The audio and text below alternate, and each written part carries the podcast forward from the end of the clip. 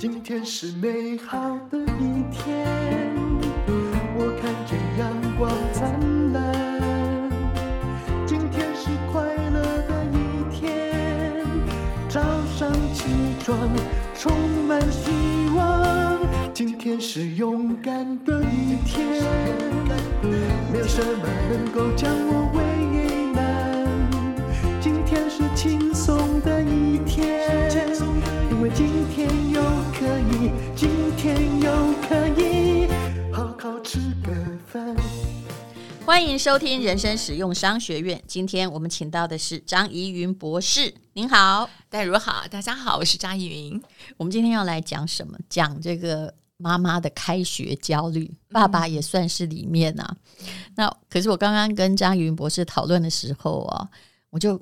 他就说：“其实，在他观察台湾还好。”我说：“因为你那是比较性的，你另外那个对照组一定是上海，对不对？”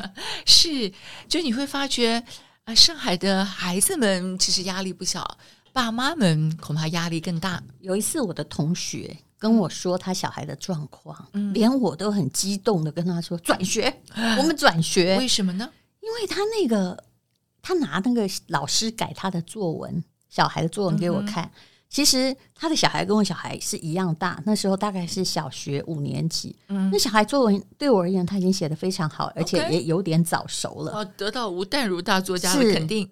那因为我家小孩恐怕那个作文都还写的很不清楚，可是他的那个老师哦，就一句一句把他改到体无完肤。哎呦，而且还约谈这个妈妈。多大的孩子？就是五年级呗，十岁呀，十岁。然后。这个妈妈就是，她是单亲妈妈，她很焦虑，因为其实对岸的升学资源哦，没有我们这里这么的自由或这么多。嗯，那她单亲妈妈，她要赚比较多的钱才能把小孩送去国际学校，但国际学校没有那么容易进哦，她还要有关系。那在一般学校，她小孩算成绩好，可是就是有些孩子有些反骨。嗯，那老师无论如何，他就已经觉得这个导师看他不顺眼。嗯，所以哦，我一开学，我看他妈妈也快疯了。其实连我都很激动，所以所以你决定建议他们转学，对吧？就我在帮他找关系，然后去念国际学校。因为显然这孩子其实他很聪明，一看就知道了。但是他可能不太适合某一些僵化的体制，处处会有自己的意见，所以就成为老师的眼中钉。所以就帮他找一个适合他那个发芽的土壤，对吧？嗯，是因为有的时候我因为我常常有机会跟孩子们聊天，嗯。你会发觉哇，那个心里甜，心里那个那个难受啊，真的让人觉得好心疼。嗯，这个首先他们也意识到爸爸妈妈真的很爱他们，把所有省吃俭喝对都放在他们身上。嗯、呃，再下来呢，自己也觉得自己好像很没有自我价值跟自我尊严。嗯、很多呃，我碰过一个小学三年级的孩子，他不想活了。他是真的不想活了，嗯，然后爸爸妈妈的反应就是说：“你有什么好不活的？你小孩子，你有什么不开心的？”嗯，然后我跟他聊的时候，我说：“爸爸妈妈说你很不开心，我不想活了。”我说：“他们知道吗？”我有跟他们说，然后我问爸爸妈妈反应就是说：“你是小孩子，你不需要开心，你只需要好好学习就好了。”你就知道为什么他不想活了。嗯，就当他有也不被理解，完全不被理解。嗯，然后爸爸妈妈就很焦虑啊。我碰到两个高知，然后自己工作也非常好的，这个都都在这个国际大银行工作的家长，然后小孩原来成绩不错，后来到了初二呢，就开始迷恋打手游啊，整个完蛋了，整个那个成绩一落千丈。嗯。然后爸爸妈妈焦虑到自己睡不着觉，就是因为他把孩子也骂到臭头，但自己睡不着觉，觉得说我完蛋了。意思就是说，你知道他跟我说的啊、嗯、的原话是：嗯，我未来没前途了。我说你刚刚在说的是你的孩子啊？他妈说自己没前途，他突然意识到、就是，就是他不可能养儿防老了，是吧？是这意思？我我觉得他的意思是，其实他是。有一个共生概念，就是我跟我的孩子是一起的。啊、我完了啦，你不用功，我完了。对，啊、呃，是不是？我心血白费了，我这辈子白活了。哈，对，所以很多爸妈的焦虑是来自于，如果孩子没有像自己想象中那么优秀，嗯，那是不是就代表我自己做爸妈是失败的？啊，那个其实是双重的压力。你有没有觉得这个爸妈其实自己的自信感不够？嗯，因为他的梦想就是一定要小孩来达成。他会想的是，他小时候经济状况不好，所以才没有办法达成他想要的样子。那现在好了，来提供小孩，结果小孩怎么还不行呢？对，有不少的确是有这样代偿，就是希望你帮我做到我之前没有完成的梦想。那有更多的人恐怕是在一种潜意识的焦虑，就是我只有赢过别人，我才够优秀。这个焦虑啊，其实是。就是很莫名，但是又很很强烈的，就是就是说形态哈，就是从心情的形态看，人可能有两种嘛。一种就是他每天都在比较型，对啊，一直在跟别人比。那另外一种说，如果你把它转的哈，从商学院来讲说，如果你从比较一直不要再跟别的公司比营收了，好不好？你跟自己比，那你就是学习型的，那可能会。好很多，对，因为比比人一定是气死人嘛。对这个道理啊，我觉得好像我们每个人都听过，也都明白，对，但是做不到，是原因在哪呢？原因在如果你要做纵向比较，就是我跟我之前的自己比嘛，嗯，这就是哇，我比上次有进步，不管是。我们大人，比如说跑步，对吧？哈，我现在努力开始跟上你的脚步，开始开始。我们不能去跟什么林义杰或者是什么比嘛，对不对？那你是想怎样？下下辈子呗？不，也许下辈子就可以，不用到下下辈子。好，但是是这样子。那呃，然而你知道要做那个纵向比较的，就比我比自己之前好，这个逻辑会在什么呢？就是别人的表现。不影响你的时候才行，所以我们从小就要考第一名。对这事儿呢，就有一点点，就你比别人差，这就是那种结果啊，嗯、就是从科举考试来的结果。你只要比别人差，你就念不到你理想的学校。所以你要赢过别人，然后你以为每个人都跟你在同一个赛道上，呃、其实未必，对吧？嗯，我们看过，就这么多年下来，我们从。呃，零七年开始关注下一代的情商教育，嗯，见过无数孩子，我们也去了很多学校，跟过很多爸妈跟孩子互动。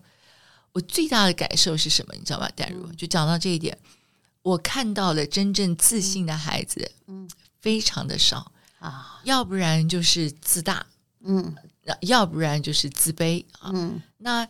有的孩子呢，你看起来什么都好啊，嗯、考试也好，嗯、外表看起来也不错，嗯、长得大家也都很喜欢，嗯，但你跟他聊呢，他其实整个的自我价值感特别的低，嗯，这跟自信很有关。那为什么你会自我价值感很低呢？嗯，你如果偷听到他跟他爸妈的对话，你就知道了，嗯、爸妈永远都是。这样有什么呢？这个不行，那个不好，那你为什么不能考一百分呢？你为什么不能这个？为什么不能那个呢？从来为什么这么粗心还错一题呢？是啊，嗯，从来没有正视他的优秀，对，只在想他什么地方可以做得更好。那这个结果就让这个孩子觉得我一无是处，所以我每次看到那种其实很优秀，但完全觉得自己没有价值的孩子，是特别心痛的。其实我觉得这个跟之前的教育理念是属于打压型的啦，这也是日系教育的，就后来传承了很多年，让你胜不骄败不馁。这句话真的。这句话真的是、嗯、对不对？所以你太好不可以骄傲。所以当你很好的时候，爸妈要泼你冷水，可是他不知道这样恐怕就浇熄了你的自信，或连你自己比自己已经稍微好一点，他就跟你讲说：“你看那个隔壁比谁谁谁就比你厉害。”因为所以从你妈爸妈就是个比较型的人格嘛，所以爸妈真的要练这个功夫啊。就是我每次都跟爸妈讲说：“来，请你闭上眼睛，想两个身影啊。”这很多爸妈想的是自己的孩子跟他们同班的第一名啊，这个这个不能想。你要想的是你的孩子，现在的孩子以及两年以前的他，你永远在脑海中想这两个身影，然后你就知道该怎么样表扬他啊，称赞他。嗯、那我你刚刚讲那个特别好，胜不骄 是不对的，对，败不馁是好的。呃，那胜的时候，我一一个人要怎么样真的有自信的？但是我们以前都只在胜不骄。败了就被骂的臭头，对，对吧？这就是问题啊，这就是问题。所以胜不骄，我们每次如果你做得好，你要给自己加油打，就说哇，我好棒，我进步了很多啊！我比如说我很努力，要用人格特质来表扬自己，嗯，这个还挺重要的，要不然的话，你就会发现自己很容易这个是。你刚刚讲说要表扬自己哦，这个曾经在因为前不久稻盛和夫去世嘛，他以前二十七岁就创办京瓷，然后他们当时还在做陶瓷的时候，就是有某一种原料，嗯，一直找不到方法解决，嗯、他找到了，他找到那时候他好高兴哦，兴奋的要死，嗯、因为那时候他可能也不到三十岁的一个年轻人，就在公司里说我们来庆祝吧，我请客什么，然后就有同事就冷冷的看着他说。是有一点点记，终于找到一个东西，有什么好骄傲的？你要胜不骄啊！然后稻盛和夫就反驳他，所以你就知道人家后来变伟人也是应该的。他就反驳那位同事说：“那如果是这样哈，要等我们解决完所有的，全部都世界第一才快乐。那我们人生时候什么时候才快乐？大家还是去庆祝吧，有一个小小的开心，就觉得很自满，这才是。”每一次我们要求进步的动力跟根源呐、啊，漂亮，漂亮。事实上是这样的，是特别值得庆祝。但不骄的意思不是说不能高兴，不教的意思是说你不能因此就完全不不再进步。是，其实那个教，对，就是一不要自满嘛，二呢就是不要这个古人用词是这样的，叫不要教其妻妾。你记不记得那是什么故事？也就是他就是在要饭嘛。对不对？然后或者是去坟墓前面去把人家那个脚尾饭拿回来吃，然后在他自己的一妻一妾面前就显得说：“你看，我又给你们带吃的来了。”所以他那个骄是有一种比较型的意义存在。理解了。那所以呢，快乐不是一种骄吧？他因为这样感觉到开心。嗯，其实就就是，所以你知道有一句话讲的特别好，说 “There's there's not a way to happiness”。Because happiness is the way，快乐其实就是这条道路，嗯，道路本身就是快乐，是不是说你要到达什么目的地，然后你才能够觉得很快乐？嗯、其实是非常有道理的，是就是刚好让你的这个故事让我想起了稻盛和夫发生的一件事情，所以就可以显现他是一个成长型、学习型的人格，为自己的每次。跨上了上面那一阶，他就高兴了一下，这样他才有动力啊。对，但当然这话说回来，就自己为自己的进步高兴的时候，要考虑到周遭旁边人感受。是，是我们每一次办情商夏令营啊，嗯、特别好玩，就就还是会有小组竞赛嘛，嗯、就会一定会有人赢，有人输，对吧？是，你知道我们在夏令营，嗯，那个最早完成的那一组就啊，好高兴，对，对吧？没还一直都还没有完成，就特别痛苦，往往就会放弃，因为像有人已经做完了，哦、我就不做了。我每一次这个时候，我都把所有人，就现场有两百多个爸爸妈妈，还有其他的小朋友，我都到那一组就是一直做不好的那一组旁边，我说来，全一起喊，就是坚持到底，坚持到底。嗯、然后所有的人把注意力放在这个，哦、就是做的特别慢，嗯，做的特别不理想的一组。然后他们因为被我们大家鼓励，然后就把它做完。做完以后，我们就耶，就给他们这个英雄般的欢呼。嗯、两年以前，我走在路上，有一个年轻人走过来跟我说：“张博士，我是零八年参加你的情商夏令。”我说：“呵，都现在都长这么高了。嗯”他说。我的脑海中时常萦绕的那个坚持到底，就全几百号人帮我吼坚持到底的感觉。嗯、他说：“我一直想谢谢你，那个声音一直在我的大脑里头萦绕不去。嗯、所以每一次我失败的时候，嗯、我就会想，其实，在困难中前进是一个特别值得自我表扬的特质。我觉得你的情商课已经已经扩展到了全大陆了吧？因为我后来发现呢，我去跑过戈壁的一百公里。”恐怕用的就是你这一招，嗯，怎么说？因为那是一个行动心理学的课程，嗯，然后总共一百公里，第一天大概就是三十五六七，真的很很残忍的。我们真的有一个很阿达的队长，什么叫很阿达？他看起来挺好的，然后自己体能也行，但是他是一个，我们后来才知道，他是一个人生特别没有组织力的人啊。那。我们那一队呢，就一直落后。你知道那是几乎四十度的热度，然后这个，哎呀，这个白日当空，然后就当然我们有补给站呐、啊，可是事实上呢，他的策略很妙，他永远叫我们前面的人再折回来等后面的人，因为要全队一起到达。嗯、他是挺有爱心，没错。嗯，但是因为我们那队哈强弱差很多，哎，我不是弱的，我还好哦。哎呦，所以看到后来，你知道一直都被调回来，就是要等等等，有时候还哎。嗯是不是大家都已经走完了，我们还在后面休息？结果第一天人家在六小时走完，你知道我们搞了多久吗？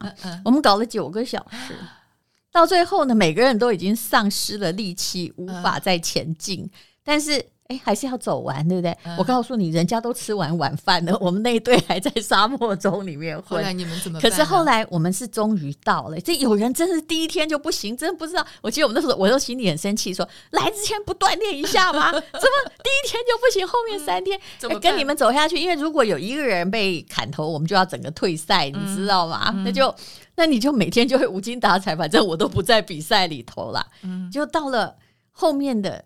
其实大家真的吃完饭了，可是到我们那个九个钟头已经快要看到星星的时候，走到了目的地，人家真的都休息完的时候，哎，老师就叫了所有这个旁边的人在那边等我们最后一队到来。他说：“因为就是还是要给给你注意力嘛，就是说来这一队还是虽然他们真的玩很多，不知道出现出现什么事，嗯、但是他们也坚持到底，每个人都一起到了，然后给我们热烈的掌声。不然的话，你想想看，这怎么可能有动力呢？啊，一方面是我我个人觉得啊。”可能很多人听到这个觉得哇，是不是可怜这些能力不不强的人？其实不是啊，你会发觉所有的这些活动最重要的其实是你心智能力的展现。嗯，因为世界本来就有赢有输，嗯，那么这次赢下次输，但任何人在就是状况不好的时候，你才看到你自己的底层的心理能力。我认为那才是人类聚在一块儿应该要庆祝的，是不是？老师用的就是你那一招嘛？嗯、这一队虽然。真的很糟，怎么走走这么慢？但是呢，他们坚持到底了。到底就是你会发现，所以一般呢，我们呃比如说孩子们在比赛的时候，都是为赢的人欢呼，嗯，从来没有为坚持到底的人，嗯，热烈欢呼。是我们夏令营就不一样，我们就是帮坚持到底的人热烈欢呼。所以，事实上，你应该在一路中要快乐的前进，而不是到的目的地才开心。这还真的挺重要的。我我觉得我们俩也都是这种人，就动不动就很容易开心。那很容易开心是一个人很好的天赋啊啊！不然你什么时候才要开心呢？你哦，你知道我我上次我有没有跟你讲过？我其实是跟我一个博士班同学学的，他叫 Michelle。嗯，我记得那时候去啊，我们只要做一点点事情，比如说这次作业写完了，然后我们没有得 B 得个 A，他就耶，他就在帮他们鼓掌。他一叫耶，我们全班。我到现在时常在那边耶然后我刚开始做的时候，全部就是看，我觉得这个人疯了吧？对。但是 I love it，我觉得那个特别好，就是你要常常给自己雀跃欢呼，是。其实有时候啊，就我也会去做团队的开心果，所以什么要沮丧呢？我们都到了，都到了。其实后来那个戈壁，我们全队的感情非常非常的好。到现在一到上海，我那个同学啊，就是如果是我们班上同学，就还不会来接我，但是我们戈壁队友会出现啊，尤其那个不锻炼的。哦，不对，我们其实大家都还在同一个群组，互通生气，还一起在骂队长。可队长一，队长也无所谓，他就让你骂，然后动不动就说他脑子不行。真好哎，你们有这么好的好朋友，是就是可以这样才是好朋友。你讲起我们队长还真好笑，他其实是富二代，他的这个。呃，爸爸在西安开很大的工厂.但是呢，我后来发现他不行，也是被比较出来，因为他爸就知道他不行，所以他一直也不信任他自己啊。Oh. 呃，爸爸只有这个儿子，oh. 但是呢，也常常说他不行，因为爸爸可能就是雄才大略、mm. 开创事业的一代英主，oh. 那。这儿子呢，他其实爸爸后来已经不太指望，就希望他守成就好了。嗯，但是又觉得说你还是可以成长，因为他已经没有别人可以传了 所以就叫他念那个，他来念我们的商学院，已经是第三个硕士，第三个商学院。他年纪蛮轻的哦，大概三十五六这样子而已。OK，后来。反正就后来就被我们常开玩笑，就说：“哎呀，你爸爸真的是好栽培你，念了三个也没变聪明。”可他情商好，真的。你看被我们这样说，呃，你你确定他情商高？他会不会回家抱头痛哭啊？我我觉得不会，因为他有一次呢，他就去嫌弃去秦岭。OK，这个好好笑哦。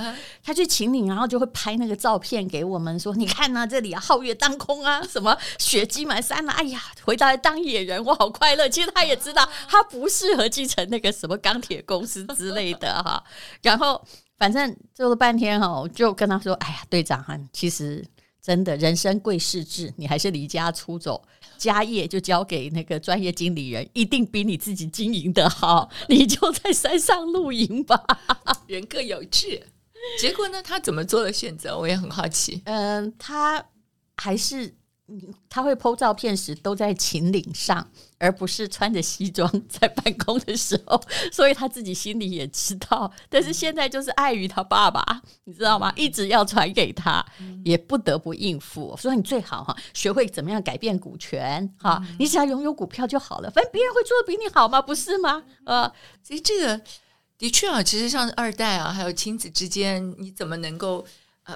帮助孩子找到他的道路，定义他的成功，还真的挺重要的。因为我我也看到你说台湾的这个很多的企业主，嗯、有时候也是想不开，是就是三五个哈小孩全部抓来同一个公司。其实，在我们的分析之下，这是最容易兄弟戏强，是，啊、是不是？嗯、以前的例子每个都这样啊，嗯、不如鼓励他们有的去当画家，他可能就只要股权就好了嘛，嗯、对不对？就不会有争执。哎对，其实这是。人生到处都是课题，你成功也是课题，你不成功也是课题。所以，哎，整场人生都是修行，就跟稻盛和夫讲的一模一样。是，好，今天非常谢谢张怡云博士。那么，我们在这里呢，要来打一个广告啊，也就是已经有八千个人以上参加的人生成就高低决定在情商，这是 PPA 最廉价的课程。廉价不是因为我们的缘故，是因为大家都。非常希望把它推广，然后大家就是不要花太多钱就可以提升自己的情商。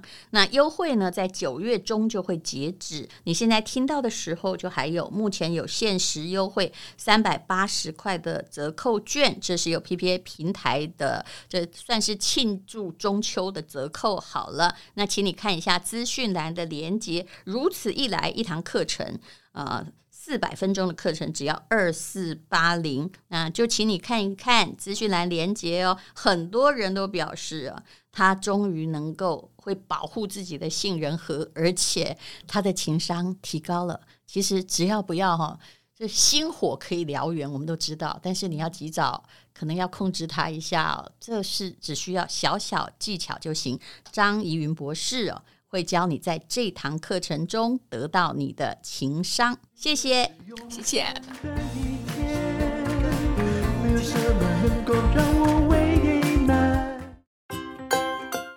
这是广告。这个牌子很有名，是意大利最大的女性私密保养品。他们已经行销全球超过了半个世纪。那为了要跟我们合作呢，这个讨论了半年了。才拿到了这个价格，相信你知道它是洗哪里的，它就是洗私密部位的，也没有重女轻男，因为网站里面也有男性用的，它的 pH 值是医生证明最适合你的私密保养。他们致力于不同年龄层还有不同需求的女性，从三岁开始的小女生，一直到我们这种熟龄中年以后的女性。都可以找到自己的私密保养，而且偷偷告诉你，酸碱值维持得很好，它的成分很温和。因为我们的黏膜组织或者是、呃、私密处的皮肤其实是最脆弱的，这个拿来洗脸真的也没问题。我不是跟你开玩笑。那么看的价格，再跟药妆店和官网的价格比一比，你就知道他们很诚意的要来交朋友。而且他们里面连水用的都是阿尔卑斯山山脉的水来做，还有天然的乳酸呢。那么有三个组合可以挑选，组合价最低多少钱呢？八百三免运费，里面有好多瓶，相当于药妆店的六点五折。那在夏秋之际，你就试试看吧。而且只要购买，买就送，最脆弱的皮肤部位也可以用的专用的柔湿巾，只送不卖，外面也买不到。请看资讯栏的链接，非常好的特惠，七十二小时快闪。